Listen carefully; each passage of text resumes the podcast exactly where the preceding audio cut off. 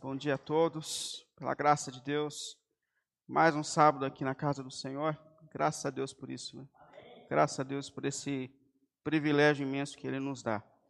Queria que você abrisse sua Bíblia no livro de Hebreus, no capítulo 11, versículo 22. Hebreus, capítulo 11, versículo 22.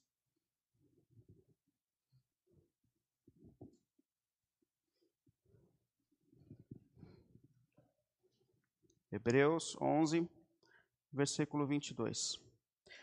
Pela fé, no fim da vida, José fez menção do êxodo dos israelitas do Egito e deu instruções acerca dos seus próprios ossos. O texto é pequeno, mas depois a gente explica o sentido disso aqui. Mas quanto a isso, eu queria chamar os irmãos e irmãs a orar, colocar mais uma vez esse momento onde a gente está diante da palavra de Deus em baixo de oração e intercessão. Senhor Deus, mais uma vez nós estamos aqui por tua graça, por tua bondade, pelo nome santo do Senhor Jesus Cristo. Mais uma vez rendemos a ti graças, louvor, porque a gente tem esse privilégio, Senhor, de concluir a nossa vida, a nossa história, a nossa semana mais uma vez na sua casa, prestando louvores ao Deus da nossa vida, ao Deus da nossa salvação, ao Deus da nossa caminhada. Nós estamos aqui, Senhor, tanto para te prestar louvor, mas para aprender do Senhor como viver as entrelinhas da nossa vida para a glória e para louvor do teu nome, Senhor. Por isso, em nome de Jesus, Deus que conhece corações e mentes nesse momento, por tua graça, mais uma vez fale aos nossos corações e direcione a nossa vida, Senhor. Em nome de Jesus. Amém. Amém. Pode sentar, por favor.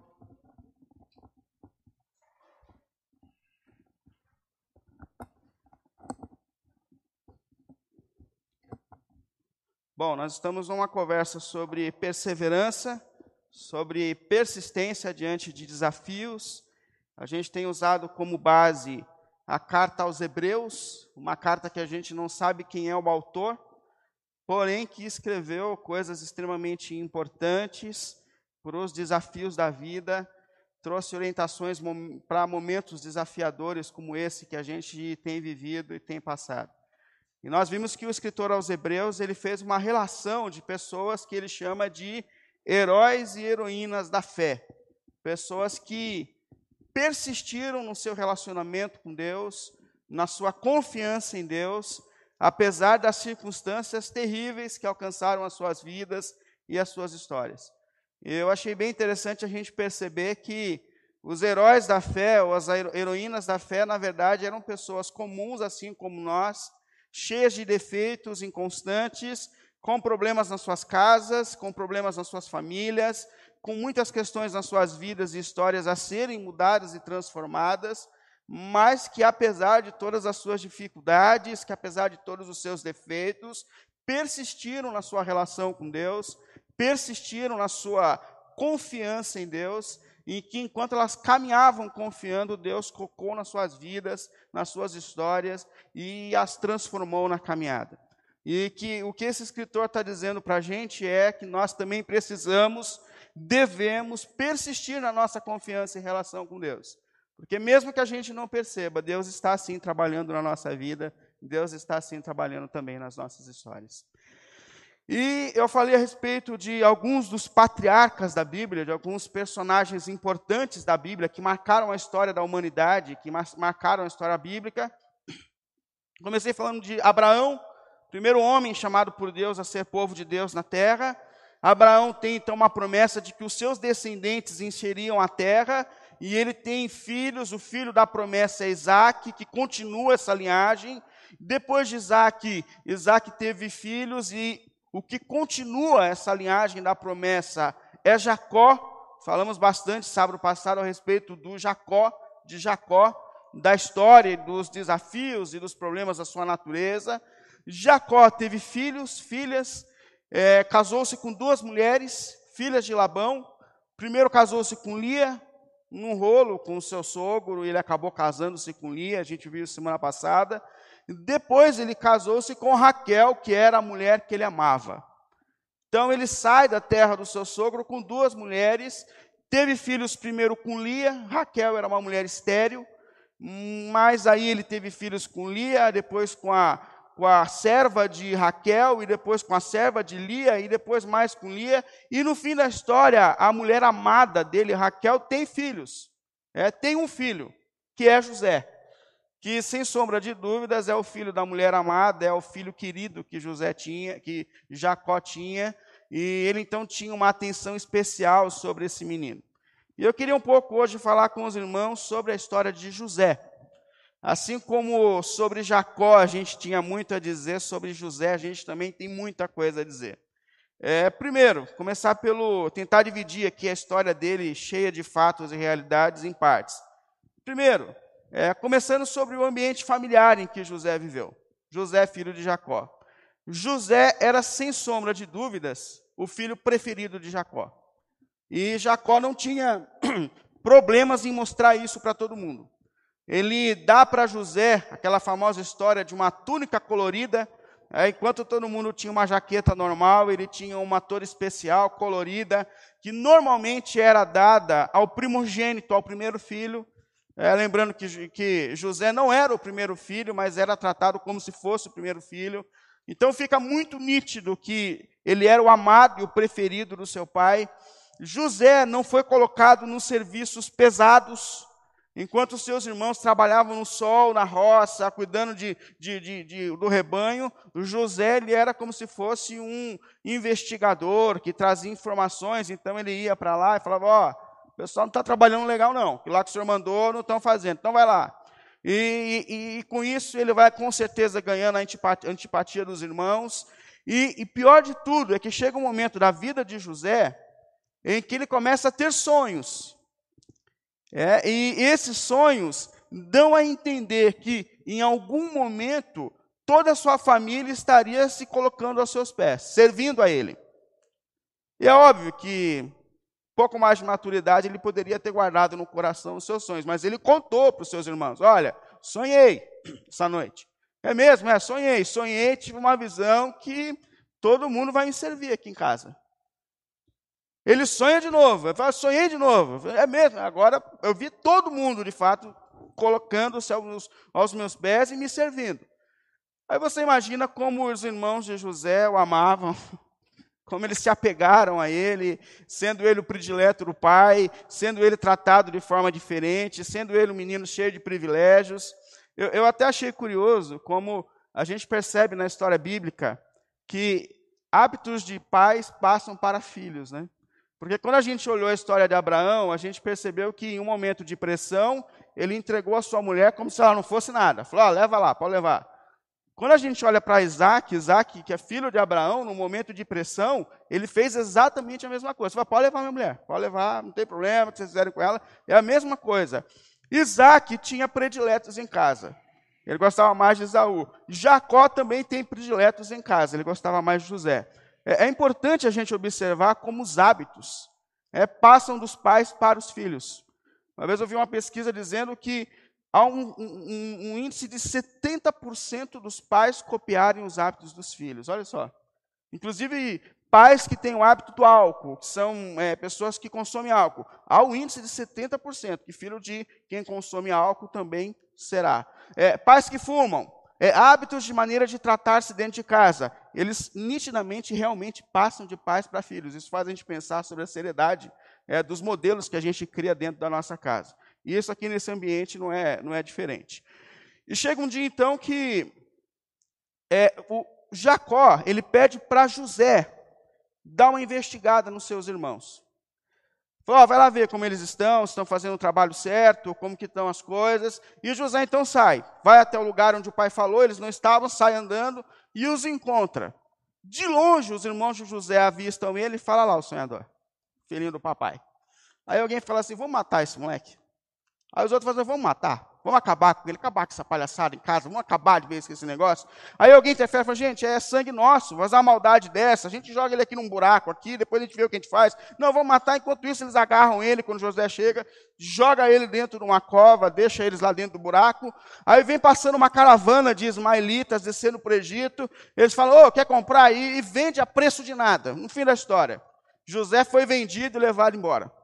Eles pegam a roupa de José, a túnica colorida, matam um bicho, molha de sangue, volta para casa e fala: Ó, José morreu, foi devorado por um animal. Jacó se desmancha em lágrimas, o filho dele amado se perdeu. É um momento terrível na vida de José. E eles seguram, eles falam: Ó, morreu, já era, perdeu.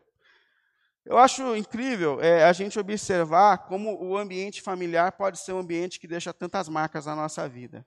Quando a gente olha para a história desses patriarcas, a gente percebe que as maiores lutas, os maiores traumas que eles tiveram, é, os maiores desprezos, os maiores abusos aconteceram, aconteceram dentro da própria casa. E de fato é assim. É, muitas das marcas que a gente carrega na vida, muitos dos nossos traumas, muitos dos nossos abusos, muitos dos nossos medos, eles acontecem dentro da própria casa como faz a gente refletir sobre o que, o que a gente cria no nosso ambiente familiar. É o que é o nosso ambiente familiar. Porque grandes marcas da nossa vida acontecem dentro da nossa própria casa.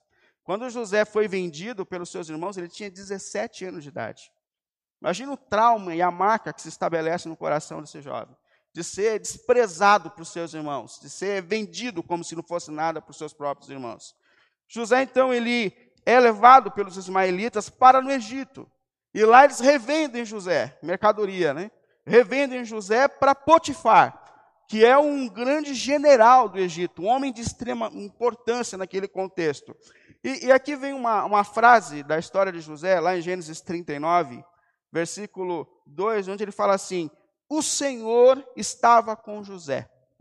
O Senhor estava com José, de modo que este prosperou e passou a morar na casa do seu senhor no Egito.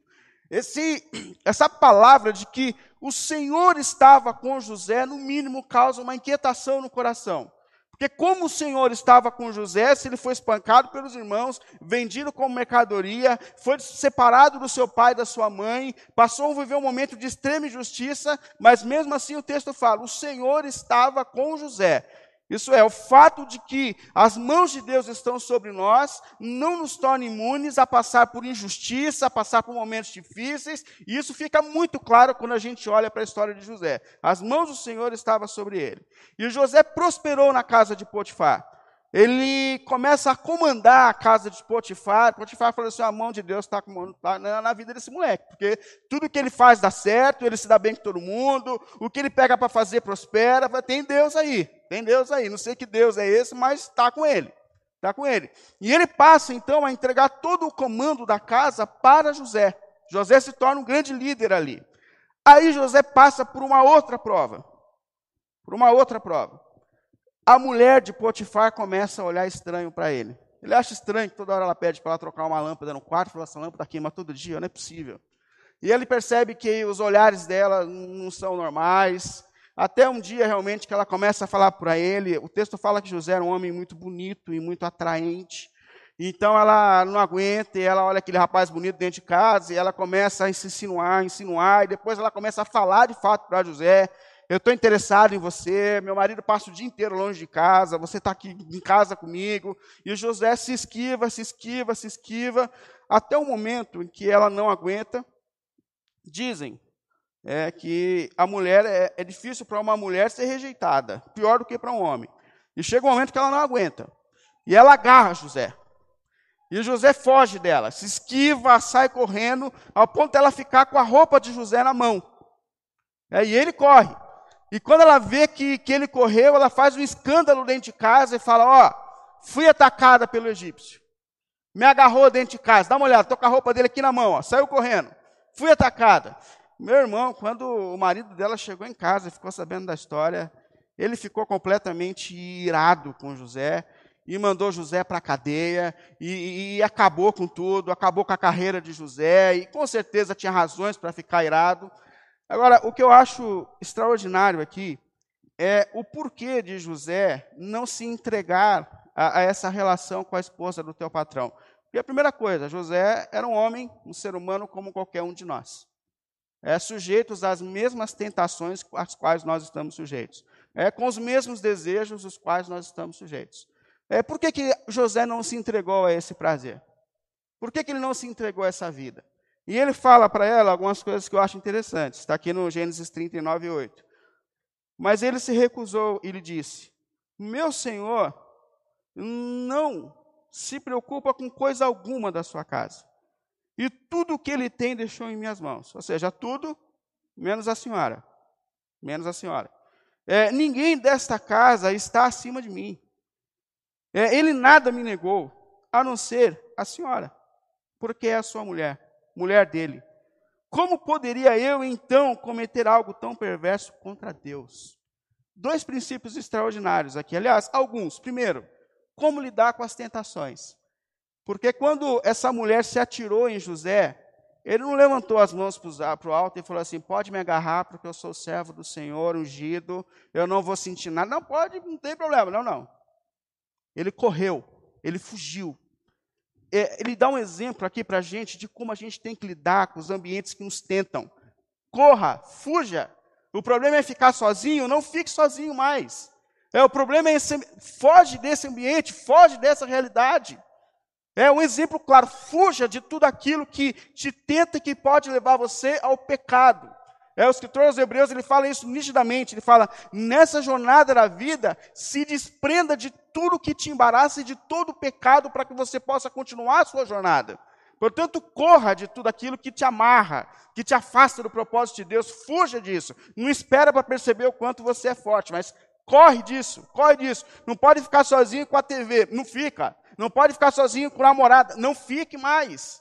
Pare, fuja desses ambientes que estão fazendo você pecar. Corre disso. Corre disso. Isso é bem importante. E eu acho interessante as razões que ele dá para não pecar. Ele fala: escuta, a senhora é esposa do meu chefe. Não é justo, não é digno. Essa semana eu estava lendo umas notícias e no ambiente virtual aparecem mais notícias e eu vi lá é, história de uma moça que estava grávida e ela foi ter o seu filho, isso não foi no Brasil, pelo menos essa não foi no Brasil. Mas ela sai para ter o filho, quando ela volta para casa, o marido e a mãe sumiram. Sumiu, mamãe, marido, aconteceu? E ela, depois de um tempo, investigou e ela descobriu que o marido dela e a mãe dela fugiram juntos, deixando ela o pai e os filhos. E depois eles foram encontrados, e eles deram uma razão assim muito nítida, dizendo: Nós não tínhamos o que fazer, nós nos apaixonamos, e a gente não tem o que fazer, a gente não manda no coração. Mentira. É, existem coisas das quais a gente não tem direito. Inclusive, Deus trata alguns erros que a gente às vezes fala que são é, é não domináveis como pecados mortais. E não queira a gente ou não, a gente tem que aprender a lutar com os desejos. José falou assim: não é permitido, você não é minha mulher, não e pronto. Eu não posso, isso é antiético. Ele fala, e mais, como poderia eu precar contra o meu Deus? Ou seja, os olhos de Deus estão sobre mim a todo tempo. Isso é extraordinário. Ah, mas ninguém vê, mas os olhos de Deus estão sobre mim nem tudo que é bom me é permitido. Portanto, não, não posso. Isso é pecado contra Deus. Eu não vou me entregar, porque eu sei que ao me entregar a isso, eu estou contrariando a vontade e o propósito de Deus para a minha vida. Então, não, não, não, não. E aqui José deixou esses exemplos extraordinários sobre como lidar com momentos de tentação e provação. Por causa disso, José foi colocado na prisão. Aí, nem sempre ser fiel a Deus é o melhor caminho nesse mundo, né? Isso a gente tem que pensar muito. Essa ideia de que você vai ser fiel a Deus e tudo vai dar certo para você, segundo a história de José, furada. Né? José é fiel e parece que o negócio só vai afundando mais ainda. Por isso, José então foi jogado na prisão. Aí, mais uma vez, o texto fala, capítulo 39, versículo 21. O Senhor estava com José. O Senhor estava com José e o tratou com bondade. E a partir daí, José se torna líder da prisão. Ele ganha a confiança do carcereiro-chefe e ele entrega a José o comando e a coordenação de tudo lá na cadeia, e ele começa a viver super bem, até o momento em que foi lançado na prisão também o copeiro e o padeiro do rei. É, e eles ficaram ali em estado de agonia, pisaram na bola com o rei, não fala o texto que eles fizeram, e eles sonharam. É, um teve um sonho, o outro teve um sonho. O José, quando vai dar aquela supervisão na cadeia para ver como estão as coisas, aí ele percebe que os dois estão angustiados. E ele fala: Escuta, aconteceu alguma coisa? Sim, nós sonhamos. Aí o José falou: Ué, Deus sabe de todas as coisas e não é de Deus a interpretação de sonhos? Vai lá, conta que eu vou falar para vocês. O padeiro contou o sonho. O copeiro também contou. Falou assim: Ó, copeiro, daqui três dias você vai ser solto e você vai voltar para o teu lugar. E você, padeiro, daqui três dias você vai morrer. Aí José olha para o copeiro e fala assim: ó, quando acontecer isso, lembra de mim. Quando você voltar lá para o seu lugar de autoridade, quando você estiver lá de volta, lembra de mim, lembra de mim. E aconteceu exatamente como José falou. Um morreu, o outro voltou, porém o copeiro não se lembrou de José. É mais fácil pedir favor do que é, dar, responder, corresponder aos favores que nos alcançam. E ele esqueceu de José. Passou-se o tempo, passaram-se dois anos. A gente não sabe quanto tempo é, José ficou na prisão. Mas chega um momento em que Faraó, o grande imperador do Egito, também sonhou. E um sonho assim muito impactante. Sonhou com vacas gordas e vacas, sete vacas gordas e, sete vacas secas, miseráveis. Sonhou com espigas bonitas e depois sete espigas terrivelmente miseráveis. E ele entra em agonia, ele percebe que alguma coisa está sendo dita a ele com esse sonho, e ele fica ali agoniado, e ele manda chamar todos os magos do Oriente, os intérpretes, fala: traz todo mundo, porque alguém precisa me explicar. Porém, o pessoal escutou e ninguém soube explicar. Aí o copeiro falou assim: Olha só, lembrei. Tem um cara lá na prisão que, quando eu estava preso, eu sonhei também. E ele falou: falou assim, ó, o que ele falou aconteceu. O padeiro morreu e eu estou aqui. Quem sabe ele não é capaz de interpretar o seu sonho? Quem sabe ele não é capaz de te dar uma resposta?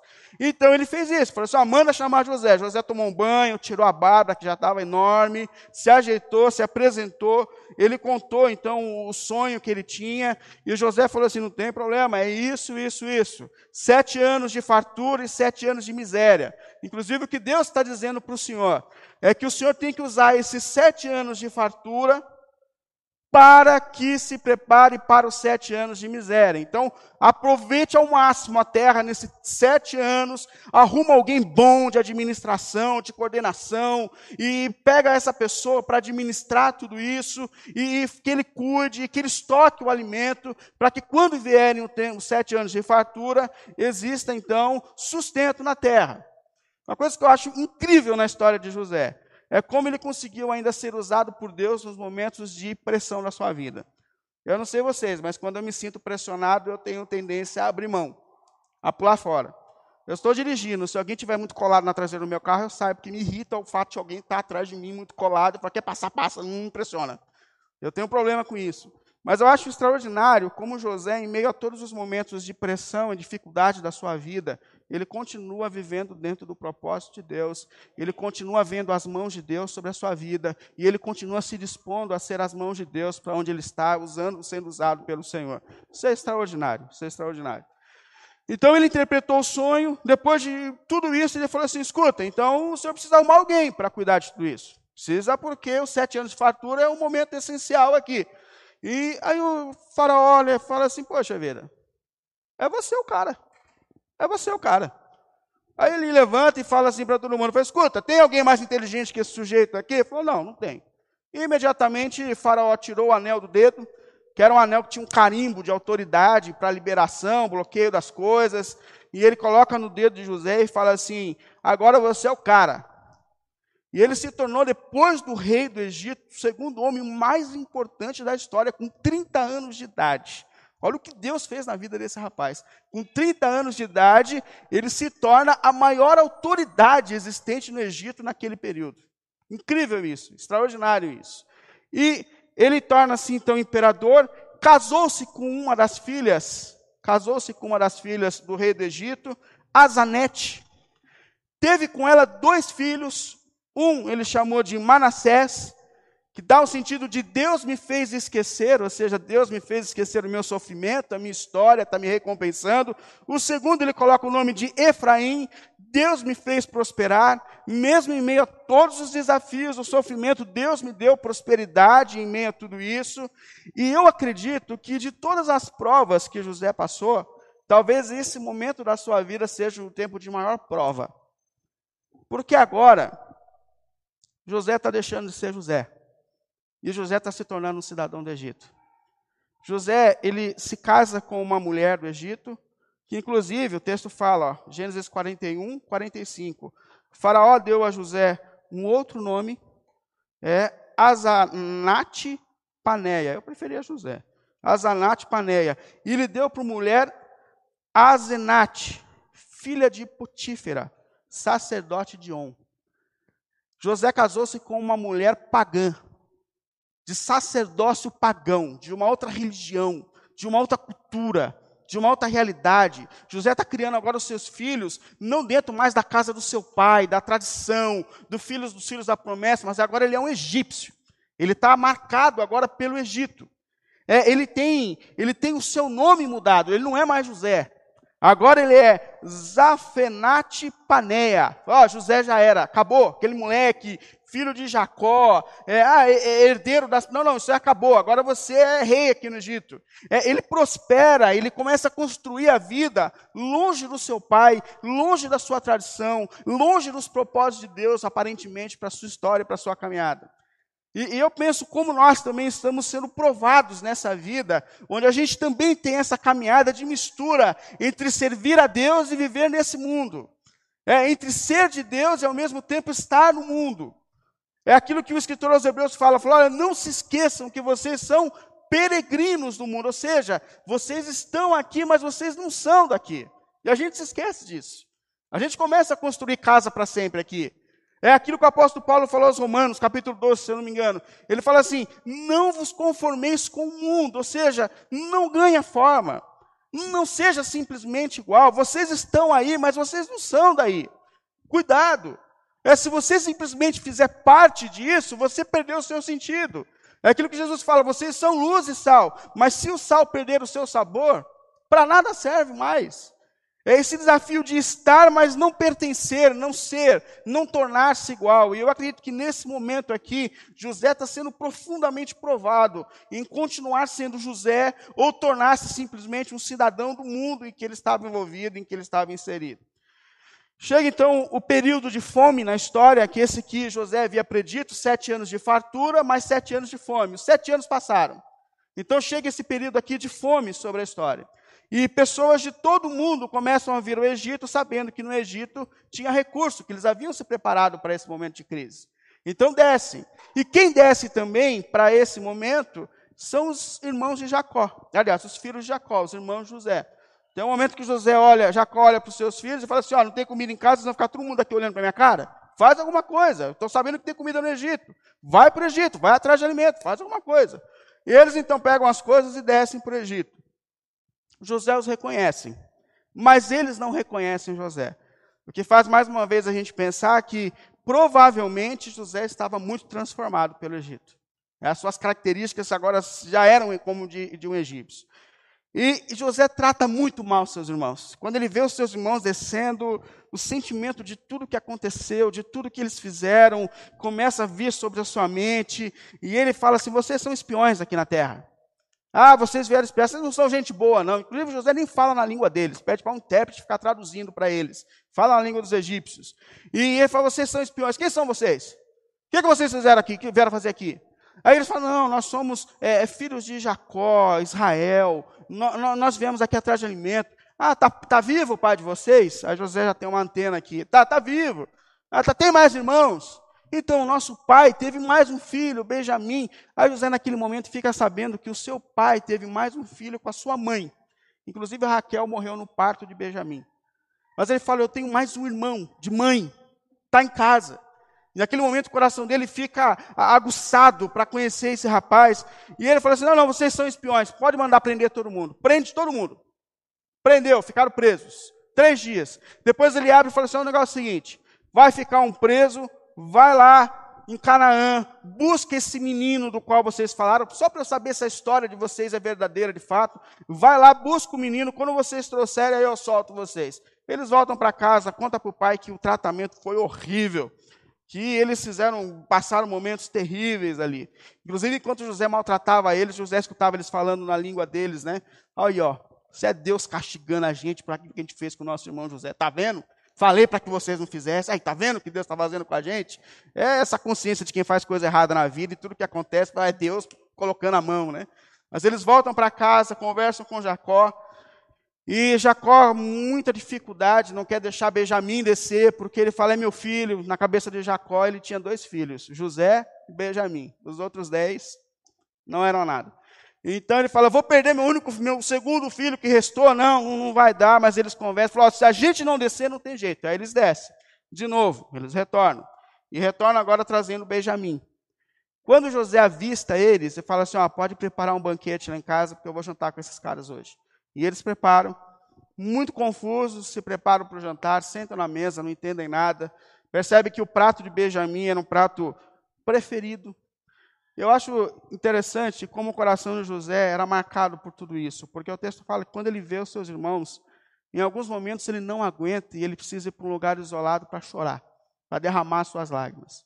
Como José carregava em si as marcas que a sua família fez. E ele se repõe, lava o rosto, senta na mesa e coloca é, um prato bonito para Benjamim, senta com seus irmãos, observa os seus irmãos. Aí José, ainda depois de tudo isso, dispensa os seus irmãos, mas ele faz mais uma jogada.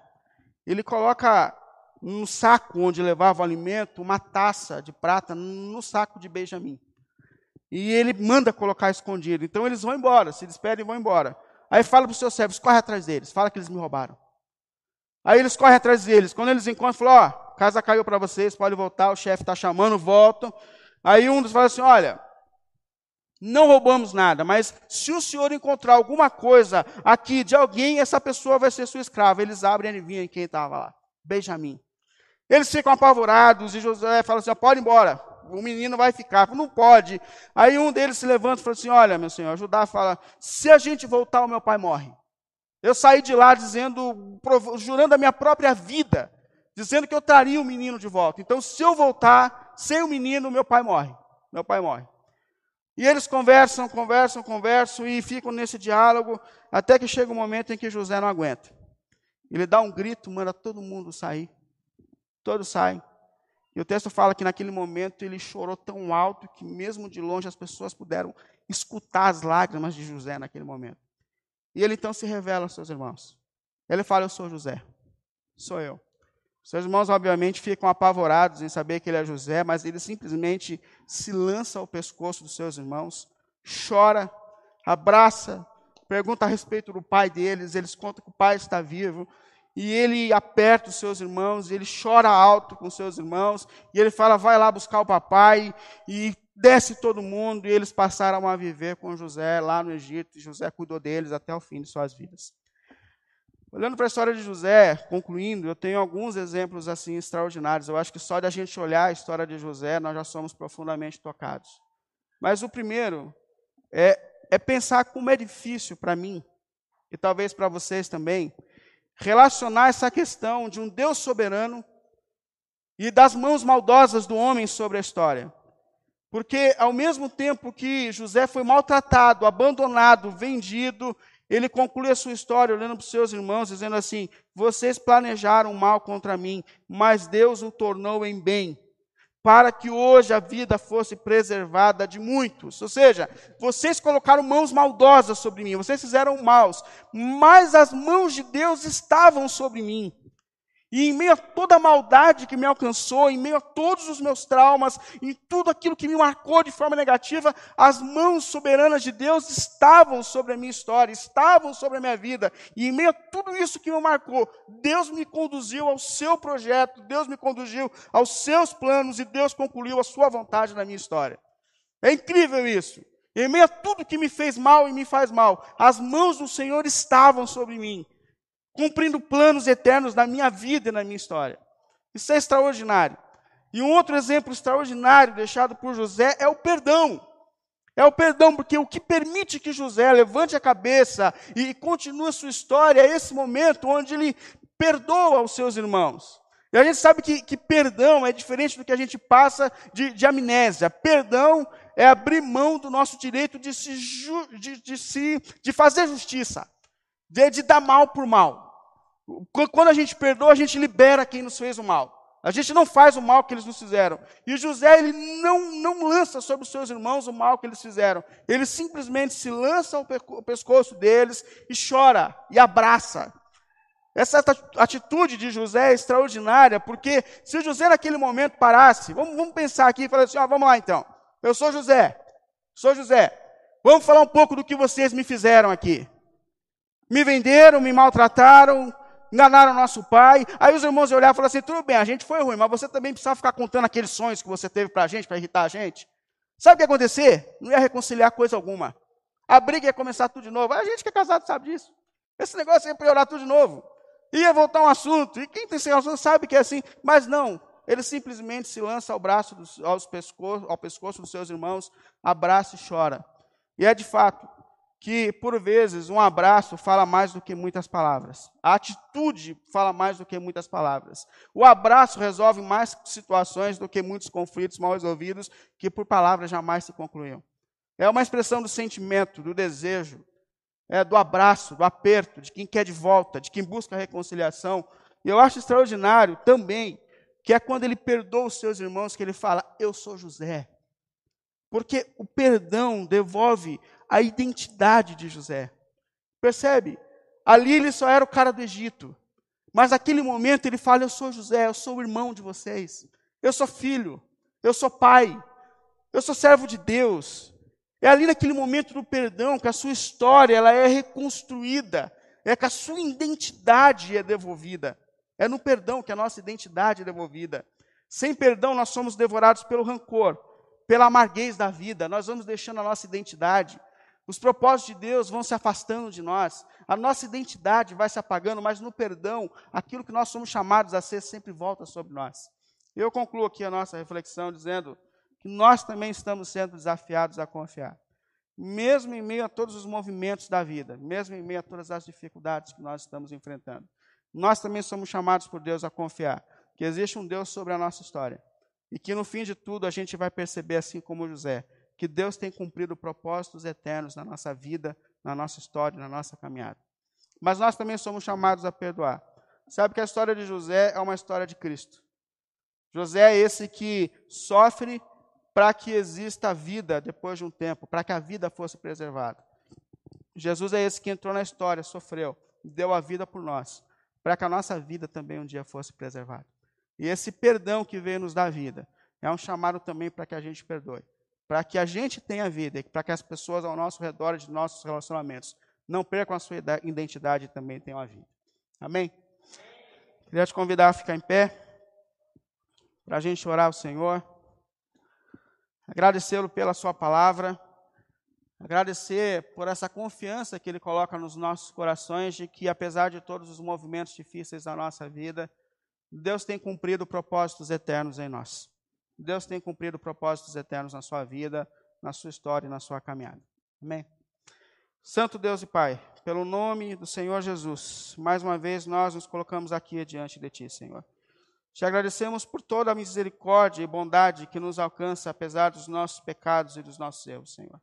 Te agradecemos porque, em meio a todos os movimentos negativos da nossa vida e da nossa história, nós sabemos que as mesmas mãos que estavam sobre José estão sobre nós também sustentando a nossa caminhada, sustentando a nossa jornada, Senhor. Nós te pedimos em nome de Jesus, Pai, que assim como José percebeu em vários momentos desafios, que o Senhor estava próximo, que o Senhor estava com ele, que a gente também consiga perceber, Senhor, por sua graça e bondade, que as suas mãos estão por perto, Senhor. Que o Senhor, em meio a todos os movimentos da vida, está assim cumprindo propósitos eternos e soberanos em nossas vidas e histórias, Senhor. Nós te rendemos graças, louvores por tudo quanto o Senhor tem feito. Nós te adoramos por toda a sua misericórdia sobre a nossa vida, Senhor. E apesar de mim, apesar de nós e dos nossos pecados, cumpra os seus propósitos, Senhor. Cumpra os seus propósitos, Senhor. Nós não somos capazes por nós mesmos, mas por suas mãos poderosas e sustentadoras nós somos incapazes, Senhor, de viver uma vida para a tua glória, para teu louvor. Pelo nome de Jesus. Amém.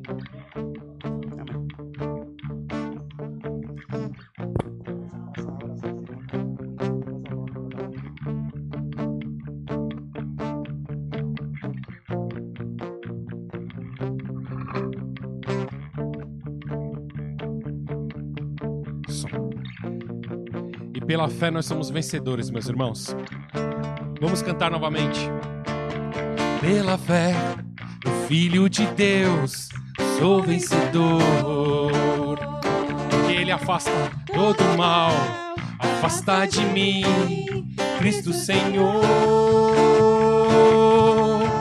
Tudo posso em Jesus meu fiel e bom pastor,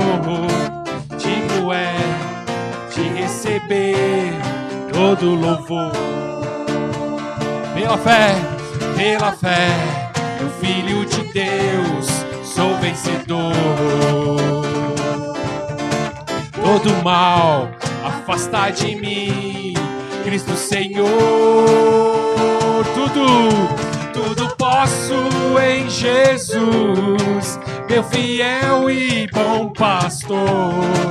Digno é receber todo. Vamos cantar do início novamente? Pela fé, pela fé, no Filho de Deus, sou vencedor. Todo mal afasta de mim, Cristo Senhor. Tudo nós podemos, tudo posso em Jesus, meu fiel e bom pastor. Receber todo louvor. Tudo posso tudo posso em Jesus, meu fiel e bom pastor. Digno é de receber todo louvor. Digno é, digno é de receber todo louvor. Ele é digno, digno é de receber todo louvor.